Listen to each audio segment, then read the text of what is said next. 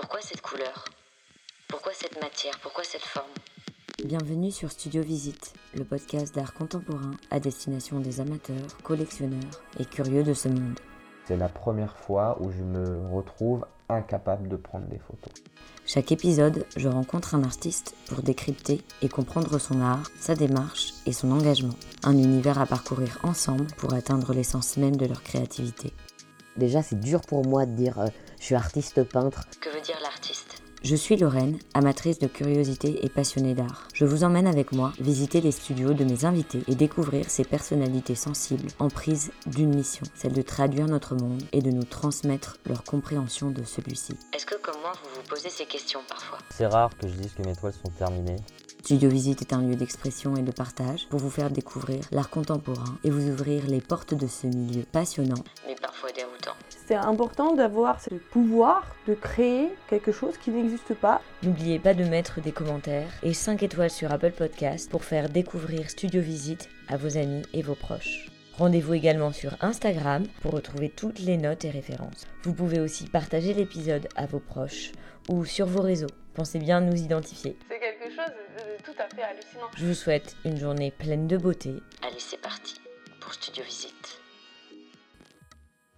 Bonjour à tous, bienvenue sur Studio Visite.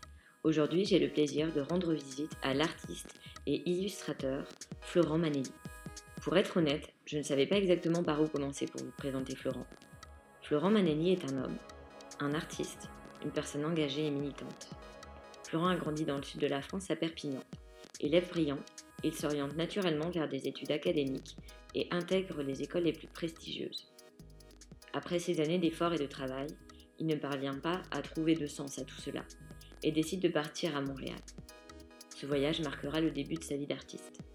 Au cours de ces six mois, loin de chez lui, il s'installe dans un loft, entouré d'artistes, dans une atmosphère de bohème.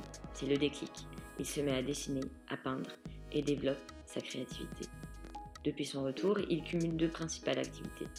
Celle de salarié militant pour la fondation Good Planet de Yann Arthus Bertrand et celle d'artiste engagé, notamment pour la cause LGBT. Florent peint des portraits d'hommes aux traits marqués et au fond coloré. Il rassemble notamment une série de portraits dans un livre où il rend hommage à 40 personnalités du monde entier qui se sont battues pour défendre les droits des personnes LGBT. Un second tome est en préparation. Comme vous pouvez le voir, Florent Manelli est un hyperactif, un touche-à-tout, doté d'une grande sensibilité et d'un talent certain. Nous aurions pu rester parler des heures avec Florent, mais je vais m'arrêter là et vous laisser savourer ma conversation avec l'artiste Florent Manelli. On est chez toi, donc au cœur de Paris. euh, C'est un grand appartement euh, assez lumineux. Pour rentrer, on rentre dans une super belle cour euh, ombragée avec plein de végétation. C'est- très charmant, vraiment la- typique de la cour parisienne. Et euh, on a envie de faire une photo, je trouve, quand on arrive. Et euh, déjà, est-ce que c'est ici que tu travailles, que tu dessines, que tu peins? Oui, c'est ici que je travaille et que je dessine. Tu vois, j'ai un, un grand bureau là-bas. Ouais. euh, qui... L'appartement, effectivement, il n'est pas gigantesque, mais pour moi tout seul, il me suffit amplement. Et c'était hyper important quand j'ai emménagé euh, d'avoir un espace de création, en fait. Un bureau sur lequel je puisse. qui puisse être ma bulle, en fait. Même si, globalement, mon appartement est ma bulle, mais voilà, avoir un espace dédié à ça. Ça permet de bien séparer euh, sa vie quotidienne de euh, son travail, de son activité créative. Et, euh, et puis cet espace, il a beaucoup évolué au fur et à mesure des années, parce que je le décore pas mal, j'aime bien avoir des sources d'inspiration sur mes murs, et puis en termes de technique, de matériaux, avoir un bureau qui, qui donne envie de, travailler, c'est hyper important. en Ouais. vrai. Donc je travaille là, et, et comme avec la lumière qu'il y a, c'est hyper, euh, Ouais, c'est vachement lumineux. hyper bien. On voit aussi que tu, tu accroches certaines de tes œuvres, Mm. etc. Donc ça, c'est sympa. Enfin, C'est de ça- l'égocentrisme pur. oui, oui, c'est hyper agréable, effectivement, pour l'aspect, euh, le, fait que j'accroche mes œuvres, quelques-unes de mes dessins, quelques-uns de mes dessins sur mes murs, c'est euh, souvent parce que j'en suis, euh, j'en suis content quand elles sont terminées, ce qui, ce qui arrive parfois. Euh, et parce que, effectivement, euh, quand, je, quand on m'achète des œuvres, euh, je me dis toujours, euh, ça c'est vraiment par manque de confiance, je me dis toujours mais qu'est-ce qu'il trouve à ce dessin? Ah ouais. Parce que parfois, euh, je fais un dessin, je fais un portrait et, et je suis content du résultat, mais je le trouve perfectible et je trouve qu'il y a des choses à améliorer. Et quand les gens flashent dessus, je me dis toujours Ah bon? Donc c'est une façon aussi pour moi de m'habituer à, à voir euh, mes portraits euh, accrochés sur des murs et puis de, comme tu le disais si justement, de, de me mettre à la place d'une personne qui achète mes dessins aussi. Et de, de voir si ça peut se fondre dans un appartement, dans un espace de vie. Et, euh, et puis ceux que j'ai là dans mon salon, proche de mon bureau, ce sont des portraits que j'ai- j'aime beaucoup, qui ont une symbolique forte et qui, et qui ou une technique ou quelque chose que j'ai tenté, qui a fonctionné et que, dont j'ai envie de me rappeler et qui peut m'inspirer pour d'autres projets. Ouais, je pense que c'est aussi une manière. Enfin, moi, je comprends ce que tu veux dire par le fait aussi d'accepter, même peut-être le statut d'artiste, que Mm. je sais qu'il y a. C'est pas toujours facile pour certains artistes de dire qu'ils sont artistes. Je sais pas si c'est quelque chose que tu arrives à dire facilement. Euh, non, c'est pas facile. C'est pas facile. Euh, j'ai un rapport un peu compliqué avec ça dans la mesure où, euh, où c'est pas, j'ai pas eu de formation, j'ai pas fait de formation pour devenir artiste. Je suis autodidacte. Je travaille, j'ai un travail à côté qui me prend 40 heures semaine. Euh, et tout ce que je crée à côté, pour moi, c'est du bonus, de l'amusement, et quelque chose qui est devenu, en fait, au fil du temps, euh, un axe principal dans ma vie. Donc j'ai du mal à me définir comme artiste ou illustrateur, selon, selon, euh, ce que j'ai envie. Et je me souviens au début, j'avais j'avais vraiment beaucoup de mal à parler de mon travail, à Mm. l'exposer. Je me souviens, tout début où j'ai commencé à dessiner, j'ai créé et supprimé peut-être une dizaine de fois mon Tumblr. Ah ouais? Au tout début, tu vois, je, postais deux dessins, puis je le supprimais, puis je le refaisais, puis je le resupprimais. Parce qu'en fait, j'avais d'une part du mal à passer l'étape de la publication euh, en ligne. Mm. Qui pour moi était un truc où j'avais le sentiment de d'être obligé d'assumer pleinement ce que je créais. Ouais. Et en même temps de devoir me définir avec, euh, avec ce mot d'artiste et de devoir euh, euh, bah, assumer en fait euh, la, la- la- le- La responsabilité un peu. c'est ça, de ce Ouais. que je crée. Donc c'est un- toujours quelque chose avec lequel j'ai un peu de mal. C'est pas quelque chose avec lequel je me définis en premier. Souvent je dis ben, euh, ben, je m'appelle Florent, je fais tel job, etc. Et puis à, côté, à côté, je suis art- artiste illustrateur. Ouais. Et, euh, Ça et permet de prendre un peu de distance, de dire à côté. c'est ça. Mm. C'est peut-être euh, c'est peut-être une forme de lâcheté dans le fond de pas pouvoir assumer clairement ce que je fais. Et souvent mes amis me regardent et me disent mais mais t'as pas à rougir, t'as pas à rougir et t'as pas à te cacher de de faire ce que tu fais. Et euh, mais je sais pas, c'est une forme de pudeur aussi. Tu te souviens quand même un peu de tes, bah, tes premiers rapports avec le monde artistique, euh, la première chose qui t'a touché, euh, qui a peut-être planté une graine sur. Il y en a plusieurs. En fait, le premier qui me vient en tête, c'était. Je devais avoir 3 ou 4 ans. Ma mère nous a menés, ma soeur et moi, dans une. alors, J'ai du mal à revoir la salle, mais j'ai une idée assez précise du mur. Ok. C'était un espace d'expression créative pour les enfants. Et euh, il y avait un mur rempli de feuilles blanches. Et on avait euh, un gros bac de feutres, de peinture, de, de- d'outils. Et on pouvait dessiner ce qu'on voulait sur le mur. Et le sentiment de liberté que j'avais quand j'étais tout petit, mais de pouvoir euh, dessiner sur des grandes feuilles euh, et de ne pas être restreint à du A4 et de.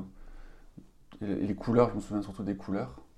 Euh, c'était, c'était hyper stimulant pour moi. Puis ma mère a, a beaucoup, euh, nous a beaucoup et ma soeur acheté de une mallette de dessin, etc. Donc euh, ça a commencé bien comme ça. Ma soeur, je me souviens, on dessinait pendant des heures à, à déplier ses accordéons, à se faire des dessins, mais et donc euh, ça c'était mes, mes- mes premiers, mon premier rapport au dessin. Puis j'ai eu un autre petit déclic, ça a été au collège, Quand euh, pendant les cours de dessin, les cours où les trois quarts de la classe sont fous, Oui.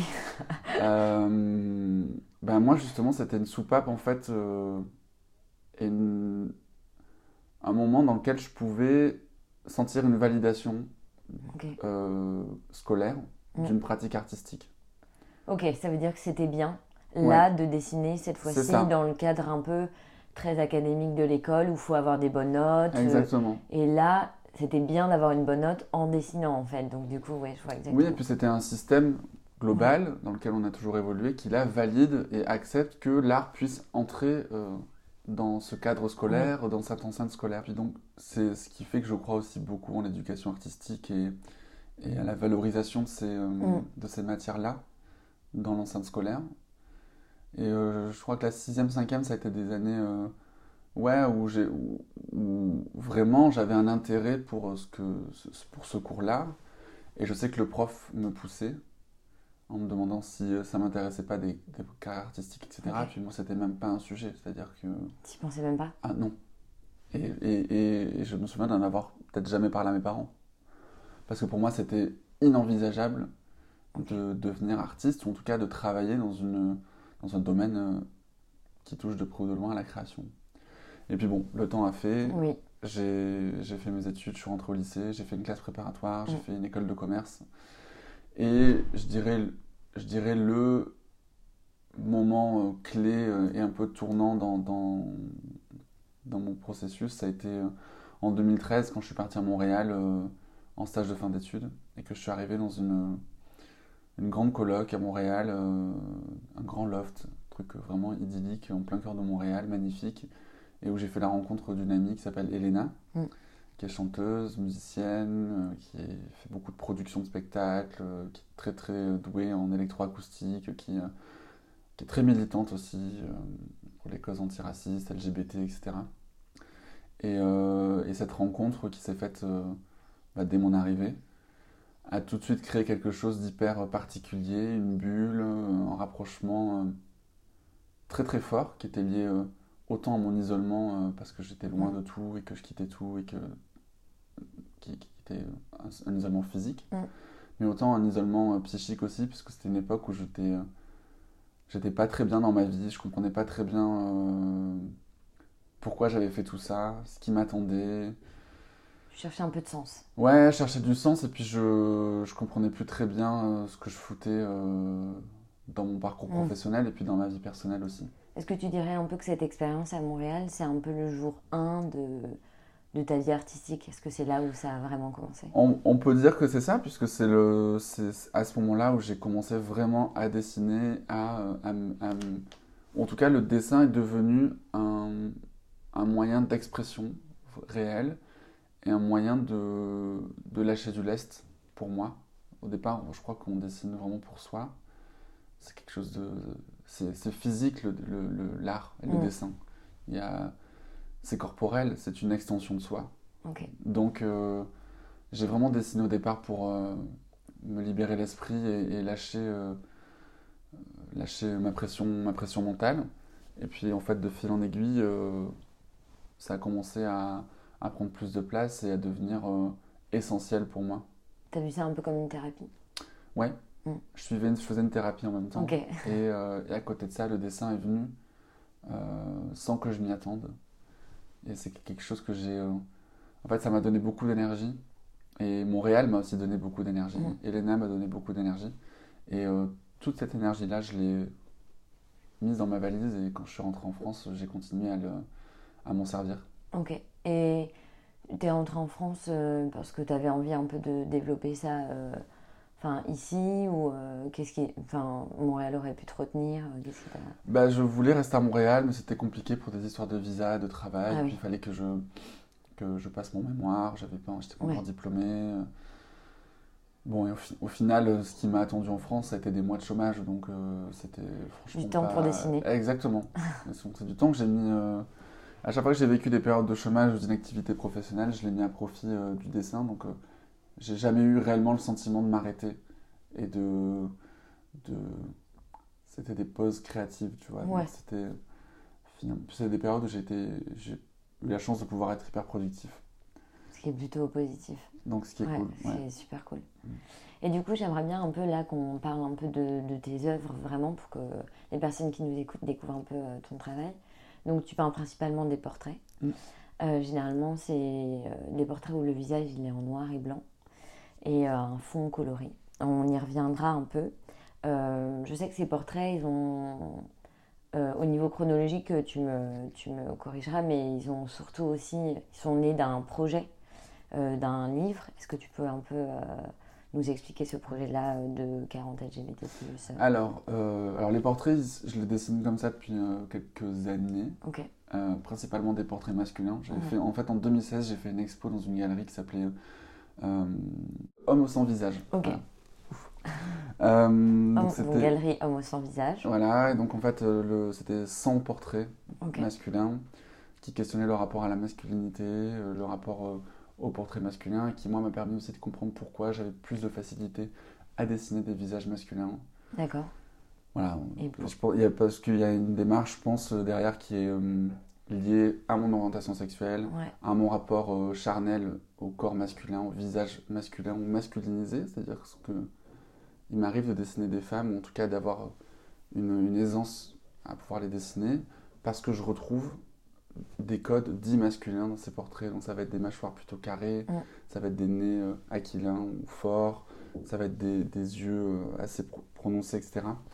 Et cette expo m'a permis de comprendre pourquoi j'avais plus de facilité aussi à, à dessiner ces portraits masculins. Parce qu'il y avait une partie de moi, en fait, euh, comme je suis gay, bah, du coup. Il y avait cette trans- attraction, en fait. Exactement, ça transparaît, ça transpire dans mon travail.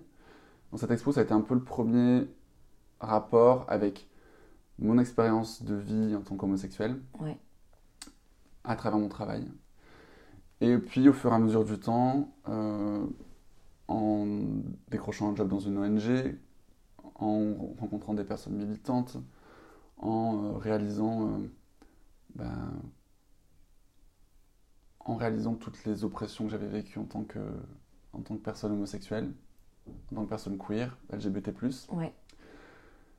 j'ai eu envie de faire ma part justement et de travailler sur un projet avec euh, ce que je sais faire, Oui. dessiner. Euh, pour justement euh, parler de l'histoire de la communauté LGBT, mettre en valeur des personnes qui ont marqué le mouvement, des personnes connues, inconnues, françaises, étrangères, vivantes, décédées, qui chacune, avec leurs moyens, ont fait avancer ou font avancer euh, ces luttes. Et on peut lutter contre cette invisibilité euh, et redonner un peu les traits à ces gens qui sont, qui sont très peu connus de, un, peu de, un peu du grand public. Mm. Et à défaut, en fait, c'est. Moi, en fait, ce projet-là aussi, il m'a touchée parce que moi, je suis profondément féministe aussi. Et c'est. euh, pas les mêmes causes, mais souvent des causes qui se rejoignent et avec, euh, qui dialoguent entre elles. Mm. Et euh, c'est fou, le, parfois, la, comment on arrive à effacer l'histoire. Enfin, souvent, alors que pourtant, l'histoire, c'est quelque chose qu'on valorise tous les jours. euh, Il y a des reportages tout le temps sur l'histoire, d'ailleurs, souvent sur les mêmes histoires, on va pas Mm. se mentir. Et, euh, et c'est fou qu'on arrive à. On efface comme ça, comme si ça n'avait jamais existé. Et c'est aussi pour ça que ton projet, il, me touche particulièrement. euh, parce que bah, il faut redonner en fait euh, de la couleur et des traits à ces visages qui ont été. Et c'est terriblement essentiel. En fait, si tu veux, la question de l'histoire, elle est, elle est assez centrale parce que on vit euh, en rapport à un passé, un présent, un futur. Euh, et reconsidérer des personnes qui ont complètement été effacées du- d'un récit, c'est redonner des points de vue qui jusque-là n'avaient pas leur place dans un récit collectif. Et, euh, et c'est surtout que on se rend compte que finalement, ce qu'on appelle l'histoire Mm. a été complètement aseptisé, enlevé, euh, détricoté de des femmes, des personnes LGBT, des personnes racisées, des personnes, euh, des personnes handicapées, des personnes euh, qui font pas partie d'une classe dominante en fait. Donc euh, ça c'est un truc que j'ai vraiment réalisé après coup Ouais. si tu veux, mais mais c'est essentiel en fait. Et quand je me suis moi plongé dans pour ce livre que j'ai dessiné, écrit, mis en page, J'imagine qu'il y a eu un énorme travail de recherche, non? Je- énorme travail de recherche. Ça m'a pris un an et demi pour faire le premier et ça me prend, ça va me prendre un an, un peu plus d'un an pour faire le deuxième tome que je Et- prépare en ce moment. Et comment tu t'y prends du coup euh, Parce que en fait, j'imagine qu'ils ne sont pas que 40. Enfin, Heureusement. voilà, il y a- il y a- non, mais tu vois, il y a 40 portraits, mais, Ouais. mais en fait, j'imagine qu'ils sont beaucoup plus nombreux, ces acteurs-là. Et donc, euh, voilà, comment tu t'y prends, par où tu, tu cherches, co- comment tu, voilà, tu, tu, tu sélectionnes, ça m'intéresse un peu. Ben, à chaque, pour, pour les deux livres que je fais, j'ai- j'ai- j'ai un- une vraie volonté à chaque fois, c'est d'avoir des personnes que les gens connaissent, auxquelles ils puissent se raccrocher, D'accord. et des personnes qui dans- sont, c'est 80% du livre, ne sont pas connues en fait, du grand public. Euh, et pour certains que moi j'ai découvert en faisant ce, en faisant ce, ce livre-là. Donc euh, à chaque fois, j'essaie d'avoir un panaché déjà juste pour... Parce que c'est un livre qui est destiné euh, à, être, à sortir en librairie, à être euh, lu, acheté, etc. Donc Mm. le fait, quand tu connais pas l'histoire LGBT, d'avoir, je sais pas moi, Harvey Milk, Marsha P. Johnson, Oui, ça ou permet un de. Paul, ça permet de te dire, ah ok, je connais, Voilà. je suis pas à côté de la plaque, et puis tu prends le livre, et puis là tu te rends compte que là, il y a... tu connais personne en fait. Oui. Donc quand tu as une curiosité, c'est- important d'avoir euh, ce panaché-là. Euh, et après, comment je m'y prends? J'essaie d'avoir une diversité géographique aussi. L'idée du livre, c'est de pouvoir hein, ben, mettre en avant ce qui se passe dans certains pays du monde où on se pose parfois pas la question de l'état des droits LGBT, au Cameroun, au Sri Lanka, en Inde, au Bangladesh, euh, en Chine, au Japon, euh, où les législations sont très particulières. Mm. Et puis aussi avoir des personnes contemporaines et des personnes euh, décédées. Voilà.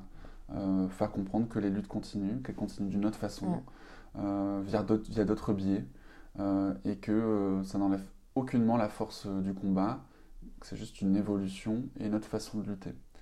Et donc ça, c'est hyper important pour moi de pouvoir mettre en avant en quelque sorte les nouvelles générations d'activistes. Il y a- il- on trouve L'idée, c'est pas de dire on peut toujours trouver quelque chose qui peut s'améliorer. Mm. C'est un simple état de fait de dire qu'en fait, euh, on n'y est toujours pas en fait. On Ok. a, on a, on a toujours pas. euh, Puis moi, c'est même pas une question d'égalité en fait. C'est une- question de Visibilité. protéger les Mm. personnes, Mm. leur donner accès euh, réellement aux mêmes chances euh, d'accéder à un emploi, d'accéder à un appartement, de, de, de pouvoir vivre en étant soi-même, quelle que soit la façon dont on s'identifie. Euh, et, et une protection de ces personnes-là, une visibilité de ces personnes-là. Et, et on n'y est toujours pas en fait, même si quand même, même euh, certaines paroles se libèrent et, et- mais c'est toujours euh, hyper compliqué, c'est toujours euh, politique comme sujet. Oui. Euh, donc, euh, donc ça crispe. Et en fait, euh, quand tu cherches à casser le mur qui protège toute une espèce d'élite dominante, tu vois, euh, blanche, hétérosexuelle, cisgenre, valide, bourgeoise, euh, masculine, euh, bah, tout de suite, euh, les levées de boucliers sortent de toutes parts. Et, et d'ailleurs, tu as eu un peu des réactions qui t'ont marqué euh, face à ton travail Parce que souvent, souvent quand on crée, ça provoque des émotions. Enfin, le fait de voir une œuvre, ou même. parce que le livre en, le livre en lui-même est une œuvre aussi. Mm. Euh, et ça provoque forcément des émotions qui sont parfois un peu ou radicales ou même pas du tout. hein. Et je parle pas forcément violentes, hein, mais juste aussi même euh, euh, de, ou de remerciements ou autre. Mm. Est-ce que tu as été témoin un peu de ça? Euh, écoute, j'ai eu, j'ai eu des, des messages de remerciements sur les réseaux Ouais. quand euh, j'ai fait quelques dédicaces euh, au moment de la sortie du livre ou au festival, des gens qui m'ont remercié. Donc c'est toujours euh, particulier ce Mm. moment-là parce que. Euh, Oui, toi, tu as fait ça seul dans ton. ouais, et puis tu.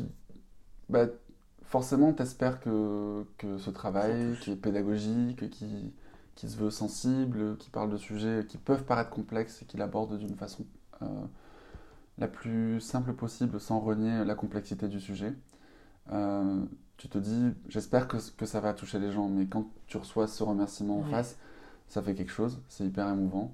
Même sur les réseaux, euh, sur Instagram ou sur d'autres réseaux, des gens qui m'ont remercié ou qui m'ont dit que c'était super, qui ont, des assos LGBT qui ont soutenu mon projet, Ouais. mon travail. Bon, ça, ça- tu te dis que il y a, il y a forcément une écoute, une oreille pour, pour ces thématiques-là et que et, et un public qui accueille ce projet-là. J'ai pas eu beaucoup de retours négatifs. Alors peut-être parce que j'ai pas prêté trop attention. Tant mieux. Quand ils sont pas constructifs, en tout cas, moi ça me, Mm. ça me passe au-dessus. Euh, y a, oui, il y a des, des gens qui ont réagi de façon négative. Ce jour, tu sais, des espèces de vieux trolls qui expliquent euh, pourquoi spécifier qu'ils sont LGBT, on n'est pas tous égaux et tous pareils. Euh, où je commence en fait euh, Ok. Donc, euh, bon, je t'avoue que Oui. je pas, prêt- pas prêté trop attention, mais globalement, les retours ont été positifs Ouais. et, et c'est ça qui, qui m'importe. Et, euh, et le deuxième que je fais, euh, j'espère et je lui souhaite d'avoir le même euh, accueil Et tu peux nous en parler un peu du coup de ce deuxième Ouais, ouais, bah, tu- c'est la suite du tome 1, Ouais. de 40 LGBT qui ont changé le Ouais. monde, dans lequel j'explore 40 vies encore nouvelles qui ont marqué l'histoire de notre mouvement, en explorant aussi les questions de non-binarité, de fluidité de genre, euh, de personnes intersexes, euh, des, des- l'art drag aussi, du drag queen, que Mhm. j'avais pas traité dans le premier. Euh, J'explore euh, les vies queer dans d'autres pays, en Jordanie, euh, euh, en Chine, euh, au Mexique, euh, en Namibie, au Kenya. Voilà, dans pas mal de pays. Enfin, ouais, Voilà, un tour du monde. Exactement. Et, euh, et sans avoir. euh, ce qui est important de préciser, c'est que quand je parle des droits LGBT dans d'autres pays, je, c'est pas. C'est pas un jugement de valeur. Exactement. C'est pas une vision impérialiste de dire euh, oh là là, Ouais. regardez, ils font Vous mal. devriez faire ça. Exactement. C'est pas ça. Évidemment, l'idée c'est que les personnes LGBT vivent le plus sereinement possible partout dans le monde. Mais l'accès à ces droits et à l'acquisition de nouveaux droits ne se fait pas de la même façon quand on un pays occidental. L'idée, c'est pas de faire de l'universalisme. Exactement. Ouais. D'autant plus quand on sait qu'on a une responsabilité en tant qu'ancien pays colonisateur sur l'état des droits LGBT dans Oui. beaucoup de pays. Des pays qui appliquent encore des lois coloniales du régime de Vichy, des régimes anglophones, etc. dans ces pays. Donc on a notre part de responsabilité, donc calmons-nous, quoi. Oui, oui. Tu vois? Non, c'est plutôt pour euh, ouvrir les portes d'une d'une paix, euh, d'une liberté, euh, peu importe euh, en soi la forme que ça peut prendre. Ouais, mais je préfère le préciser parce que Ouais. j'ai parfois eu des gens pendant des tables rondes que j'animais, etc., qui étaient vraiment en mode Ah ouais, non, mais dans ces pays-là, c'est. pff, Ah ouais, non, mais ils, Ah sont, oui. ils, sont, ils en sont loin. Et des gens qui venaient pour m'écouter, qui avaient acheté mon bouquin et tout. Et en fait, ça m'agaçait parce que je me disais C'est pas le propos. Et. Donc, du coup, je- je- j'expliquais Oui. ce que je viens de te dire, tu vois. Ouais, ouais. Ça sert à rien de se battre contre des oppressions si c'est pour en répercuter d'autres, tu vois. Oui. Pour moi, ça, ça, Ça serait. ça sert à rien que tu, tu te dises allié des LGBT si t'es raciste à côté. hein. Clairement, tu vois, pour moi, c'est la même chose. Donc, euh, donc voilà, je sais que c'est pas un podcast sur, euh, sur le militantisme, etc. non, mais c'est important de le préciser, Ouais, je pense, parce que c'est aussi comme ça qu'on comprend ton travail et ton Mm. œuvre, en fait. Mm. Donc, euh, je pense que si on regarde ton œuvre sans prendre connaissance et en, en faisant des non-sens euh, par rapport au message, c'est pas comprendre euh, Mm. sur quoi tu travailles et dans quoi tu mets de l'énergie. Et ça, c'est quand même, euh, je pense, une grande part de, de ton travail. Donc, c'est quand même important qu'on comprenne. Et d'ailleurs, je voulais un petit peu savoir comment tu te nourris pour, pour dessiner, qu'est-ce qui t'inspire. Je sais que, enfin voilà, comme je le décrivais, souvent les, les, les visages de tes portraits, euh, ils sont en noir et blanc. Après, je sais que tu, as quand même, tu travailles pas mal la couleur pour le fond. Mm. Euh, parfois, il y a aussi un peu de, de, végé- de végétaux, de nature euh, Mm. dans le fond, etc. Je voulais un peu savoir comment tu te nourrissais pour bah, construire ce portrait, ces portraits-là. euh, moi, je suis un gros euh, consommateur de Pinterest. Ok. C'est c'est assez euh, banal, c'est pas- très glamour, mais... Euh, mais Pinterest est une énorme banque d'images et source d'inspiration, vraiment. Je suis dessus depuis une dizaine d'années. Et euh, alors oui, je passe du temps pour regarder de la déco et, et des, des, et des, des inspi euh, mode, etc. Mais euh, principalement, j'y vais dessus parce que il y a beaucoup d'illustrateurs et d'illustratrices qui mettent en ligne leur travail. Il y a beaucoup de photos, il y a beaucoup d'images, il y a beaucoup de portraits, de visages, de choses. Enfin, si tu tapes euh, visage sur un Google, je, te, je suis pas sûr que tu trouves des choses de, Oui. de qualité comme tu peux en trouver sur Pinterest. Et euh, donc, je passe beaucoup de temps dessus. Euh, des magazines aussi peuvent m'inspirer, des visages que je vais pouvoir trouver dans des magazines de mode, ou des, des choses qui sont euh, à l'esthétique un peu travaillées. Euh, et puis après, pour les couleurs, je t'avoue que c'est plus. J'ai appris à aimer la couleur et à ne pas en avoir honte. D'accord. Euh, Ah, au, dé- ah, au départ, tu avais du mal à mettre de la couleur C'était très sobre, Ok. tu vois, donc j'étais beaucoup sur du pastel. Je mettais beaucoup de blanc dans mon, dans mon acrylique. Je mélangeais beaucoup avec du blanc, c'était très très clair. Et je trouve ça toujours très beau. hein. Mais tu vois, les, ça c'est des portraits que j'ai vraiment dessinés au début. Donc c'est un visage euh, blanc avec une tenue blanche, un fond noir avec des fleurs blanches. Mm. Là pareil, c'est un portrait blanc avec euh, des couleurs qui tournent vers les bleus-gris. Oui. Euh, Donc assez neutre. Donc c'est très doux. c'est- très doux, Mm. voilà. Et le temps passant, cette année, tu vois, j'ai vraiment eu envie de tester. Moi qui faisais beaucoup d'aquarelle Mm. au début, ensuite beaucoup d'acrylique jusqu'à il y a un an. Là, tu vois, je m'essaye un peu plus au pastel, euh, à la gouache, euh, au crayon, euh, à de la couleur qui est parfois un peu plus vive, Oui, mais à de la texture aussi. d'accord. Parce que je trouve que ça amène une force à ce que je crée, qui amène mes portraits vers autre chose. Vers peut-être plus de caractère, en tout C'est cas. ça, plus de Plus grain, de relief, tu vois. Et, et en fait, ça me plaît. Je me dis, euh, Ouais. pourquoi... Je pense que c'est lié, je, je t'en parle là, mais c'est un peu lié aussi à mon évolution intérieure aussi au fil Ouais. des ans. Pourquoi, euh, pourquoi euh, vouloir lisser, aseptiser quelque chose qui peut-être a déjà un peu de caractère quand tu le dessines au trait en brouillon au départ? Peut-être en fait t'enlèves certains complexes aussi Ouais, en faisant ça. ouais, tu vois, et donc euh, puis il y a quelque chose de très exu- exaltant. Ouais. euh, dans le pastel notamment, de très frénétique dans le de geste. traits, euh, tu le disais un peu plus, un peu plus tôt, de traits physiques, de traits corporels en fait. Exactement. Bah, en- Tu vois, quand je peins des, des portraits qui se font au-delà du A3 vers du A2, etc., que je les pose sur mon chevalet, que je peins, physiquement, je suis dans une, posture de détente. Mm. Et, Ah de, ouais. et de- de, tu vois, oui, alors oui, on rentre dans le cliché Oui. de l'artiste qui est sur son chevalet, et c'est vrai qu'il y a quelque chose de très romantique dedans, et de Oui. très, qui, est, qui est effectivement plaisant. Mais, euh, mais physiquement, ce que, je, ce que je te disais quand euh, je te parlais au Mm. début euh, de,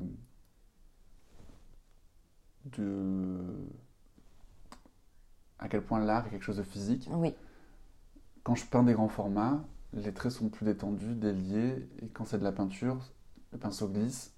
Et donc je suis vraiment dans une, un- une sensation de bien-être et de détente. Quand j'utilise du pastel, par exemple, je suis beaucoup plus dans quelque chose d'énergique, de frénétique et de répétitif dans le geste. Et, euh, et tu vois, quand je travaille sur du Posca, c'est encore différent. Quand je travaille euh, du crayon, c'est encore différent. Le feutre aussi une autre forme de travail. L'aquarelle, qui est une peinture Oui. très vive, Oui. Enfin, qui est très vivace en fait, qui vit toute seule et qui est très, très technique, c'est encore autre chose. Et ça raconte pas la même chose des portraits Ouais. que je dessine. est-ce que tu me dirais qu'un peu tes, tes humeurs peuvent influencer la technique que tu vas choisir ou c'est plutôt euh, le portrait en lui-même euh, Bah, c'est plus ce que j'ai envie de raconter du portrait, plus Ouais, ce que j'ai envie de. Comment rendu au final. Tu vois, parfois il y en a que je fais euh, ben, en pastel et en acrylique, et puis Ok. Ah oui, parfois Je- tu fais le même et tu Ouais. choisis entre les deux je fais les deux. Ok. Et je me dis, bah en fait, euh, celui-là me convient mieux. Je, je trouve qu'il il en tout cas, je, je sens que j'ai, il me semble plus vrai, tu vois. T'en fais quoi de l'autre? Je le garde, je Oui, le garde, même. tu vois, mais je le mets dans un classeur et puis je, je le.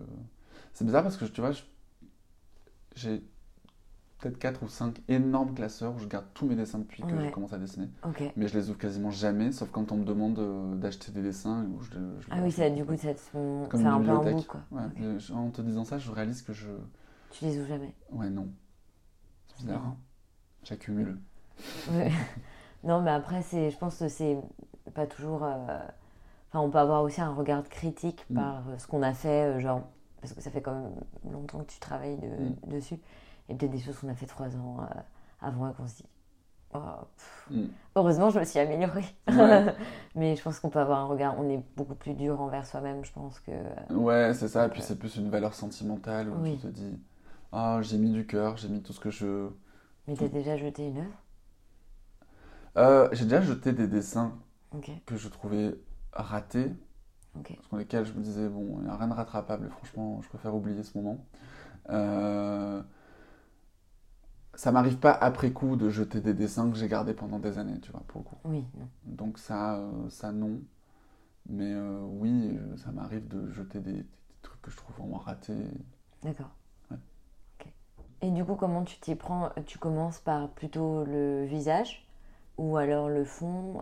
Ça s'organise un peu comment la le- construction? Le portrait d'abord, Ok, et après je choisis mes couleurs. d'accord. Ouais.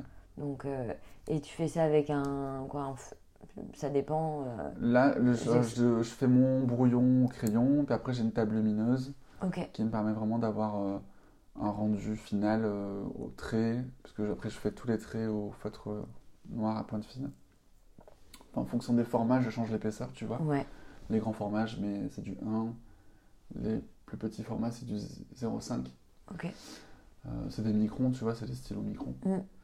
Et, euh, et ensuite, euh, je choisis mes couleurs. C'est assez rare que je parte avec une idée de mes couleurs et que je fasse mon portrait. D'accord. Ça m'est arrivé, euh, mais c'est assez rare. Ok. En général, je fais le portrait, puis là, je me dis, bon, alors qu'est-ce que j'ai envie de.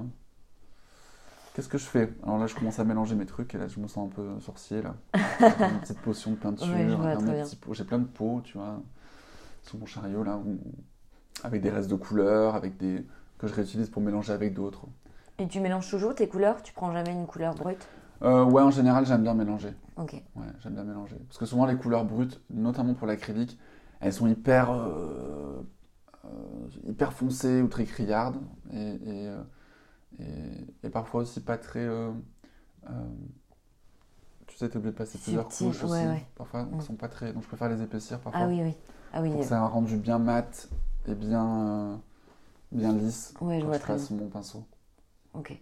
Et d'ailleurs, tu disais que tu bossais dans une ONG et, et tu m'en parlais un petit peu avant. euh, c'est quelque chose qui influence un peu ton, ton travail. Euh, Est-ce que tu peux m'expliquer un peu comment ça peut nourrir ça?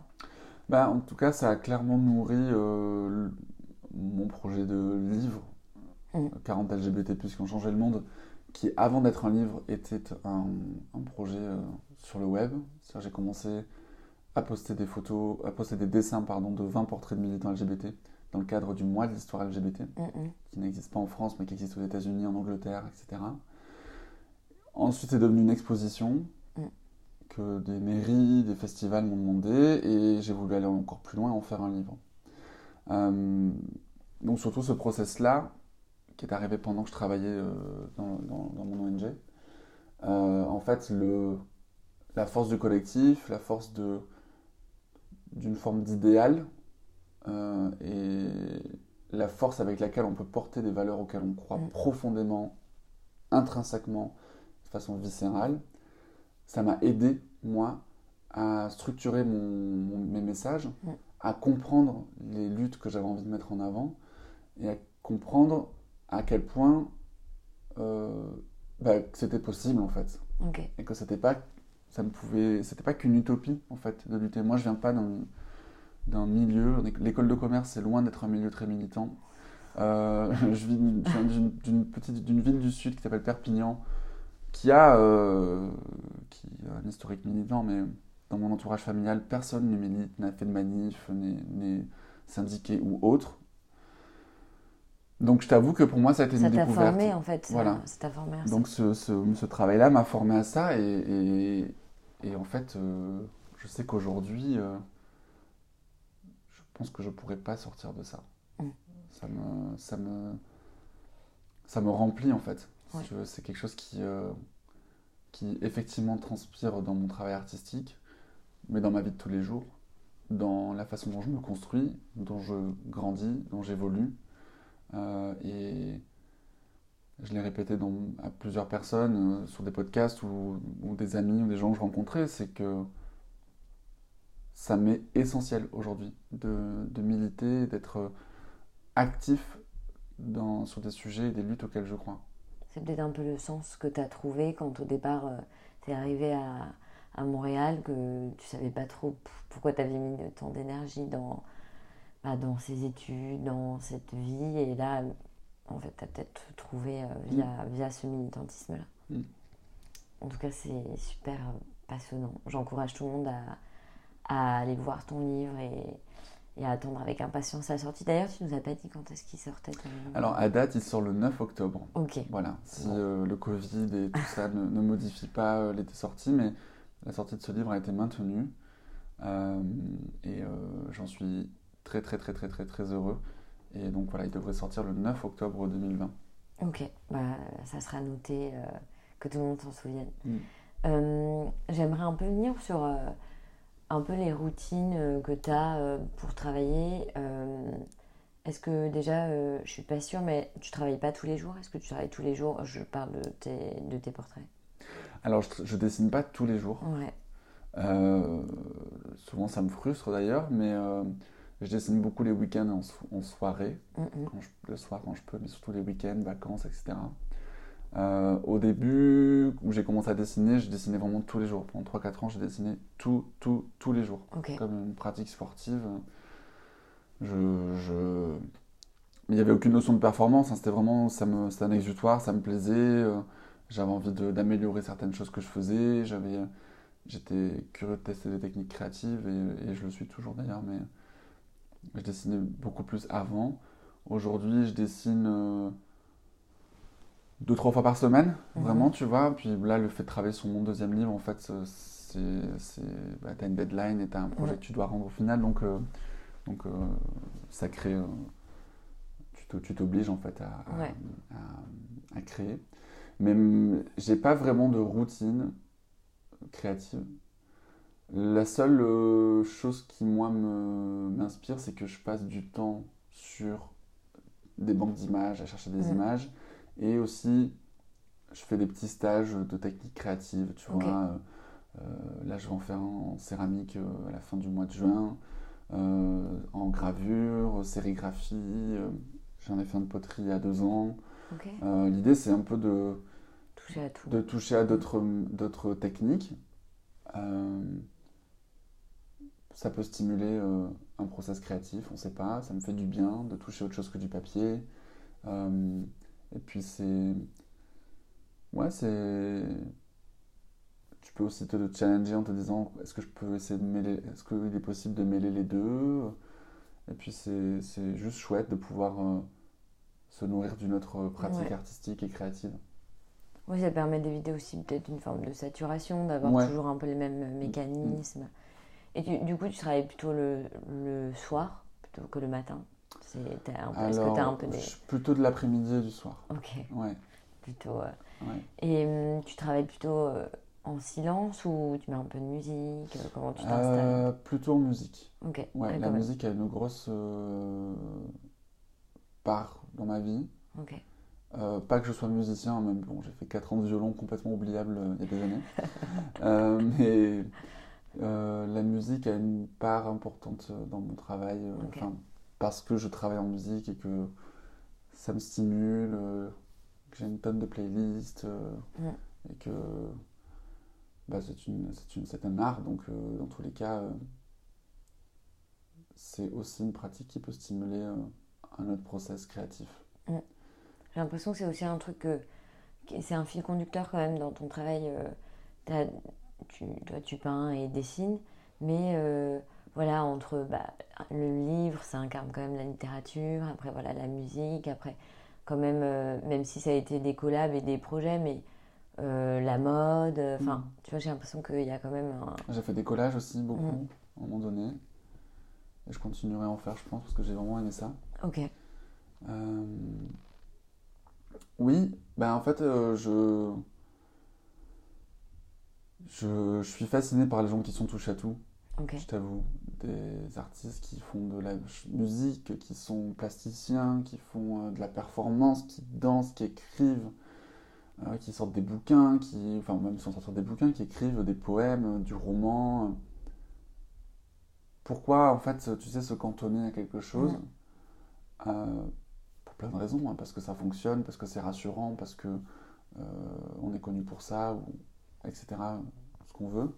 Pourquoi se cantonner à une pratique alors en fait il y en a des tonnes qui existent et par lesquelles on peut s'exprimer et, et finalement tu sais l'art je pense que c'est quelque chose de très égoïste au final. qu'est-ce que On- tu veux dire On crée parce qu'on a besoin d'exprimer quelque chose. Mm. Donc c'est plus pour soi qu'on le fait au départ. Et donc euh, j'ai le sentiment qu'on cherche un exutoire ou quelque chose qui permette d'exprimer quelque chose. En tout cas dans l'art euh, plutôt moderne, on fait pas parce que sinon on fait juste du portrait, Oui. quelque chose de très académique et pas forcément euh, qui ne dit rien de plus que la simple image qu'on a devant. Mais je pense que c'est assez égoïste et donc euh, je pense que si on peut trouver une pratique artistique qui nous permet de nous exprimer, de tout lâcher, de euh, euh, d'exprimer de façon sensible à l'intérieur, ben, pourquoi se- s'empêcher ça et se refuser ça? Vraiment, la vie est hyper courte. Pourquoi se dire Ah, mais qu'est-ce que vont penser les gens? Est-ce que. Non, mais quand même, ça la fout mal aussi. C'est clair que, comme tu le disais justement, euh, les premières barrières, c'est nous qui nous les mettons. Puis après, c'est une barrière sociale. C'est. euh, mais. Pourquoi ne pas assumer euh, tous nos goûts et tous nos choix, tu vois? Je sais pas, Moi, par exemple, pour donner un exemple, ça faisait très longtemps que j'avais envie de faire du pole dance. Ok. Eh ben, il y a en début d'année, en, septembre. physique en plus. Ouais, ça fait, c'est horrible. Oh mon dieu. J'ai pris, ben, j'ai pris quelques cours de pole dance parce que ça me plaisait. J'ai trouvé un club à côté de chez moi et euh, j'ai fait quelques cours. Ça veut pas dire que je vais faire du pole dance mon métier, mais juste ça m'a fait trop kiffer de, de faire du pole dance, d'apprendre des techniques et de pouvoir juste me dire j'avais envie de le faire, je l'ai fait. Ouais.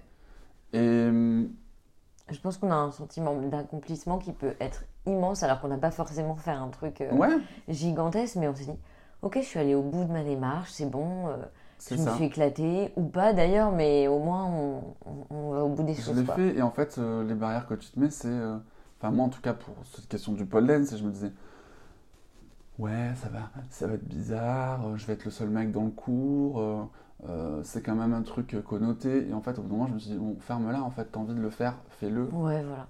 éclate-toi. C'est quoi le problème? En plus tout ce que tu viens de te dire dans la tête ça n'a aucun sens. Donc fonce tu vois? Ouais, ouais. et, mais oui, les premières barrières, c'est nous-mêmes qui nous les mettons parce qu'on, on, on- on- notre esprit est un peu conditionné aussi Ouais, parfois bien sûr. à, à suivre, un- à suivre un mouvement. Et, et- et donc on- en fait on s'inflige plus de frustration et de souffrance parfois que que, Que l'extérieur, ouais, c'est. Exactement. Je pense que c'est un bon mot euh, de la fin, en, en effet. Et ça, ça crée matière à, à- à repenser ça un peu, je pense. euh. Et, hum, et, et là, du coup, j'aimerais finir avec quelques petites questions un peu rapides pour Mhm. euh, qu'on te connaisse un peu. Rien de, rien de très euh, fou. Déjà, je voulais savoir si tu pouvais euh, définir ton art en un mot. Euh, Qu'est-ce que tu dirais? C'est dur, challenge. C'est super dur comme question. Euh, J'ai déjà du mal à le définir en plus d'un mot, mais alors là, alors un seul mot. J'ai envie de dire perçant. Mais tu sais, quand on parle d'un regard perçant, D'accord. les regards ont vachement de place dans mon Oui, travail. en effet. Et c'est des regards qui te, qui te prennent, quoi, Ouais. qui t'accrochent. Alors je sais pas comment dire ça en un seul mot. C'est validé. C'est accepté. Ok, ouf. C'est accepté. Merci. T'inquiète pas. Euh, la, la personne à qui tu montres ton travail en premier? Hmm. En général, c'est les gens qui me suivent sur Instagram. Ouais. Ok, donc un peu ta communauté, c'est Ouais. eux qui le voient en premier. Ouais. Ok. C'est- Et après, ils te font des retours souvent ou- Euh, ouais, j'ai des petits Ouais. messages, euh, tu vois. euh, J'essaie de. ça a été difficile à un moment, mais je me détache du like et de. Tu vois, Ouais. de me dire. Oh, je pense que celui-là, il le préfère parce Ouais. qu'il y a plus de likes. C'est Oh faux, en fait, c'est l'algorithme, etc. Voilà. Donc euh, calme-toi. Mais ouais, j'ai des petits retours. C'est ce, qui est assez, ce qui est assez cool. Ouais, ça doit être sympa. Ce que tu préfères dans ton métier d'artiste? La bulle que j'arrive à me créer tout seul, en autosuffisance tout seul, quand je me mets à. quand je suis pleinement dans un dessin ou dans un projet. Est-ce que tu dirais euh, que tu médites un peu quand tu dessines? Que c'est un peu comme méditatif? Bah, il y a quelque chose de ça, parce que quand j'ai mon casque avec ma musique et que je suis euh, sur un dessin, concentré, l'esprit focus sur ce que je fais, bah, en fait, je suis dans l'instant. Mm. Je suis dans le présent. T'anticipes pas euh, ce que tu vas faire avant. ouais. Voilà, je pense pas à la donc- liste de courses, je pense pas euh, à la fuite d'eau que je dois réparer, je pense pas, tu vois. Ouais, Donc oui, ça peut avoir ouais quelque chose de de- Et justement, ce que tu aimes le moins dans ton métier d'artiste? Alors c'est et ce que j'aime le moins et ce qui fait en même temps la, la beauté du truc, je t'avoue, c'est l'incertitude. Ok. Quand je commence un dessin, parfois je sais pas si ça va ré- correspondre à ce que j'ai en tête, si ça va me plaire au final, euh, mais c'est aussi l'incertitude qu'un projet fonctionne ou pas, qu'une collaboration fonctionne ou pas, que euh, un travail trouve un public ou pas. Donc euh, il y a une espèce de petite fumée d'incertitude autour de ce métier qui fait en même temps toute sa richesse et en tu même temps pas tout. voilà. et en même temps toute l'anxiété et l'angoisse que ça peut, que ça peut procurer. Et si tu n'étais pas artiste, qu'est-ce que tu ferais? Qu'est-ce que je ferais? Ben dis donc. Comme métier?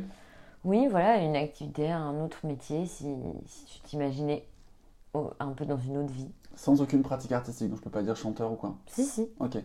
Euh, je pense. J'ai pas envie de devenir chanteur. mais. euh,